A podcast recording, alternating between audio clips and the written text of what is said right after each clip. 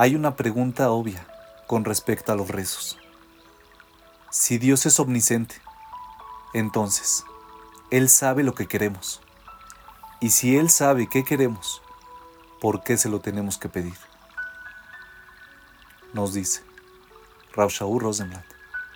La pregunta es todavía más fuerte. Dios no solo sabe qué queremos, sino que Él también sabe qué es lo mejor para nosotros, lo que necesitamos. A menudo, estas dos cosas no son lo mismo. Una persona puede querer ganar una fortuna en la lotería, pero ¿cuántos ganadores de lotería descubrieron que el dinero es más una maldición que una bendición? Ya no saben quiénes son sus amigos, su familia, repentinamente tiene toda clase de expectativas financieras o alguien que está desesperado por casarse con cierta persona, pero está nublado y no ve la realidad.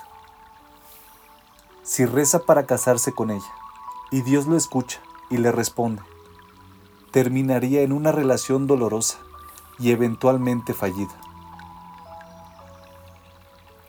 Una vez, alguien me dijo, ten mucho cuidado con lo que rezas porque Dios podría dártelo.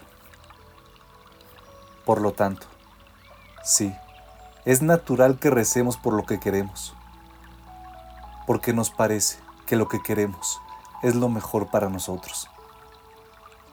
Pero, ¿no nos iría mejor si le dejásemos eso a Dios? ¿Qué preferirías? ¿Lo que tú piensas que es mejor para ti o lo que Dios sabe qué es mejor para ti.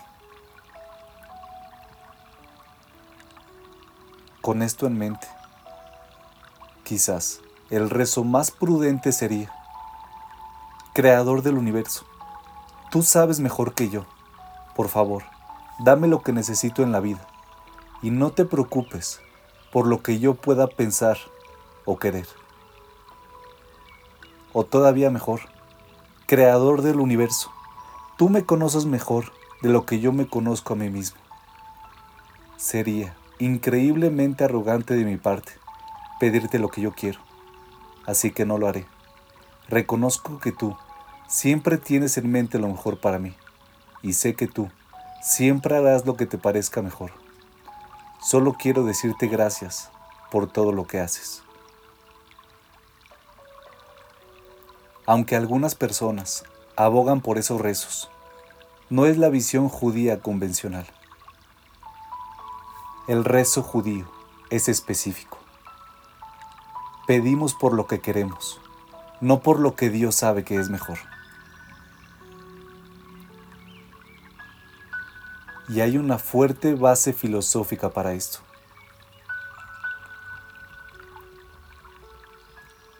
El entendimiento judío es que Dios creó este mundo para que nosotros ejerzamos nuestro libre albedrío. Él nos dio un mundo imperfecto y nos convirtió en sus socios, por así decirlo, para perfeccionarlo. Como tal, se nos pide que asumamos activamente responsabilidad y no solo dejemos que Él lo maneje.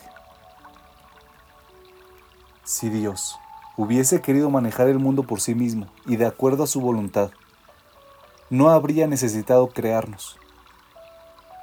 Por supuesto, debe haber un equilibrio entre nuestros esfuerzos y la confianza en Dios.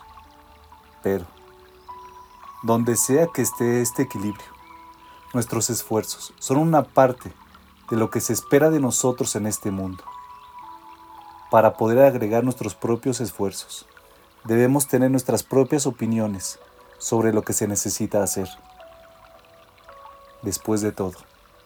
¿Cuál es la diferencia entre pedirle a Dios que me deje casarme con una mujer en especial y arrodillarme y proponerle matrimonio a ella? De cualquier forma, tengo una opinión sobre con quién debería casarme y sigo activamente su opinión. Nuestra tarea como seres humanos es tener opiniones sobre cómo mejorar nuestras vidas y el mundo en el que vivimos, y trabajar activamente para implementar esas opiniones. Parte de esos esfuerzos activos es el medio de la plegaria. Rezarle a Dios que haga lo que Él piensa que es mejor. Es como ser dueño de un terreno y esperar que Dios haga crecer algo en él. Aunque Dios controla todo, Él diseñó un mundo en donde los seres humanos son participantes activos, responsables por escoger sabiamente. Con este entendimiento, el rezo es un elemento muy significativo de nuestro rol en el mundo.